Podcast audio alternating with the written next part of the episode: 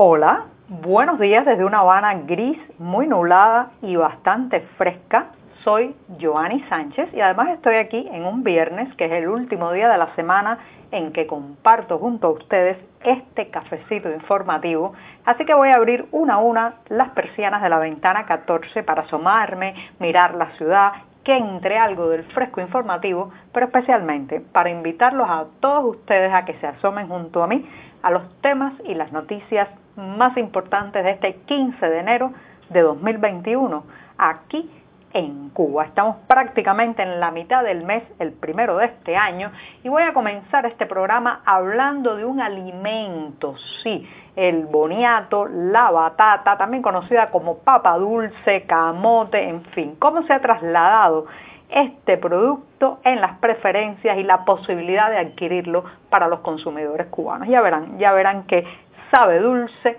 pero también amargo, al menos por todo lo que cuesta ahora mismo. Pero antes de decirle los titulares, voy a pasar a servirme, como es tradición en este programa, el cafecito informativo que está recién colado. Así que muy caliente todavía, lo pongo en la taza lo dejo refrescarse, seguro que será rápido porque les he contado que la mañana está bastante fresca, estamos de manga larga aquí en la capital cubana y mientras tanto les comento los titulares del día. Ya les adelantaba que en un primer momento iba a hablar del boniato, sí, el boniato, la patata dulce, batata, camote, tiene muchos nombres y ha pasado a ser en Cuba de una comida de pobres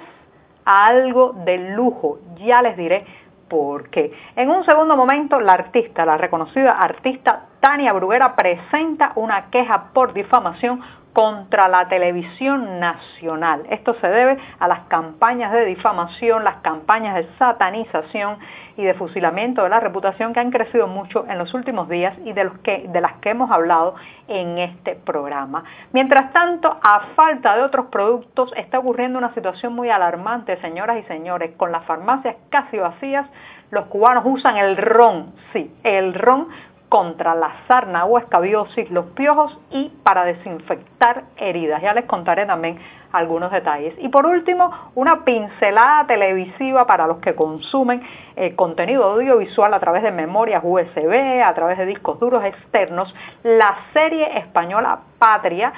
sobre la banda terrorista ETA llega al paquete, sí, a esa red informal de distribución de audiovisuales, películas y documentales que se distribuyen en Cuba. Dicho esto, presentados ya los titulares, bueno, pues ahora sí voy a pasar a tomarme el cafecito informativo que se ha ido refrescando mientras les contaba los titulares, pero todavía está recién colado, amargo, eso sí, sin una gota de azúcar como me gusta a mí, especialmente los viernes, después de una semana editorial muy intensa en la redacción del diario 14ymedio.com y justamente los iba a invitar a que pasen por nuestras páginas y allí podrán ampliar muchos de estos temas, la mayoría de estas noticias y si vive en Cuba ya sabe, a usar un proxy anónimo o un servicio de VPN para saltarse la censura. Ahora sí, me di un largo sorbito o buchito de café falta que me hacía para empezar la mañana con mucha energía y les comento del boniato. Ustedes preguntarán por qué traigo a colación este alimento tan básico, tan común en las mesas cubanas por décadas incluso, eh,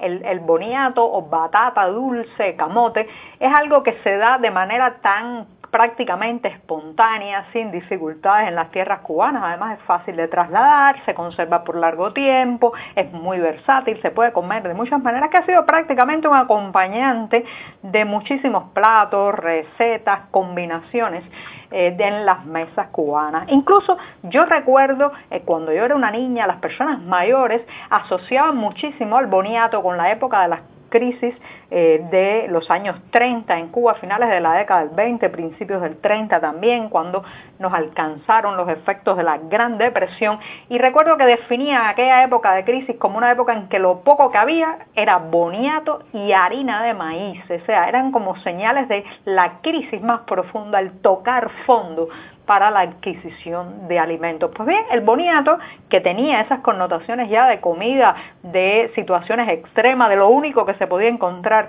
cuando eh, la crisis pues aumentaba, con los años y el tiempo se fue pues, convirtiendo también en una comida eh, frecuente para dársela a los animales. Era la comida, se convirtió en este país en la comida de los pobres y de los animales. Bueno, pues aguántese porque ahora el boniato ha llegado a costar 30 pesos cubanos la libra en los mercados nada más y nada menos que de Cienfuegos, una provincia del centro de Cuba que tiene una larguísima tradición agrícola. 30 pesos cubanos, una libra de boniato, la comida que hasta hace muy poco le llamábamos la comida de los pobres, la comida de los cerdos, la comida de los perros, porque era lo que se compraba más barato prácticamente en los mercados agrícolas de esta isla. Bueno, pues si la pensión mínima,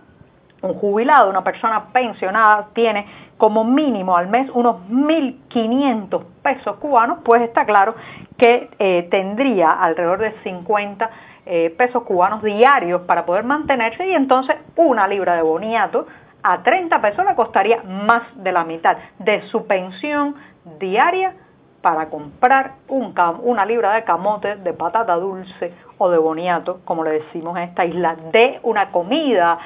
para pobres, de algo que siempre estaba allí, que ya ni lo veíamos de tan común, de tan eh, repetido, de tan poco demandado muchas veces se, echaba a perder en los mercados, pues el boniato ahora se ha convertido en un producto de lujo, un producto cuasi gourmet e incluso en la ciudad de Santiago de Cuba se ha regulado la venta de boniatos que ahora se entrega por el racionamiento a personas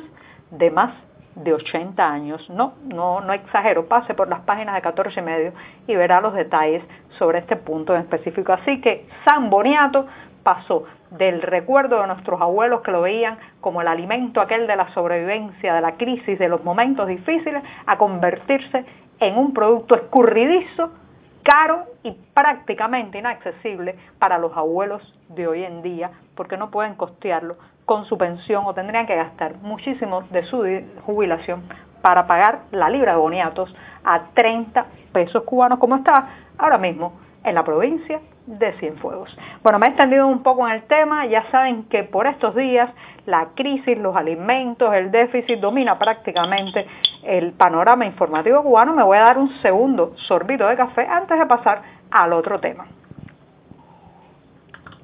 Y me voy con una noticia que muchos de ustedes recibirán con escepticismo, dirán que nada de eso funciona, que bajo una dictadura no vale la pena apelar a las leyes. Pero señoras y señores, hay que hacerlo y así lo ha hecho la reconocida artista Tania Bruguera que entregó este jueves una queja contra el poderosísimo Instituto Cubano de Radio y Televisión. Ya saben que es un monopolio, todos los medios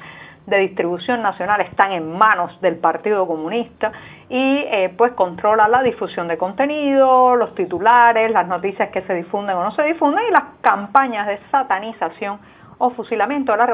reputación, perdón, como la que hemos visto en los últimos días, en las últimas semanas, aumentar de tono contra activistas, artistas independientes, periodistas, en fin, todos estamos ahí difamados, distorsionando nuestras historias. Y entonces Tania Bruguera ha decidido dar un paso adelante y entregar formalmente en el propio edificio del Instituto Cubano de Radio y Televisión en la céntrica avenida de 23 del Vedado Banero una protesta porque ella considera que han tergiversado su obra, tergiversado quién es y de qué van sus acciones. Así que decidió entregar esta queja eh, debido a la campaña de descrédito de que ha sido víctima ella y otros tantos. Ahora bien, ¿va a ayudar esto en algo? ¿Van a responder las autoridades? Probablemente no, pero hay que hacerlo. Hay que hacerlo porque hay que agotar todas las vías legales también para la protesta. Ah, no, como ciudadanos no podemos darnos por vencidos de antemano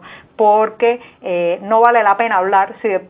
en fin de cuentas nada cambia. Eso, eso a mi juicio es una fórmula para el derrotismo, una fórmula para el inmovilismo, una fórmula para el silencio. Así que muy bien por Tania Bruguera, que lluevan que lluevan muchas quejas más contra el Instituto Cubano de Radio y Televisión que se está prestando para el fusilamiento de la reputación sin derecho a réplica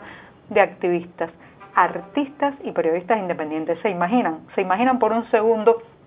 a esta artista Tania Bruguera allí,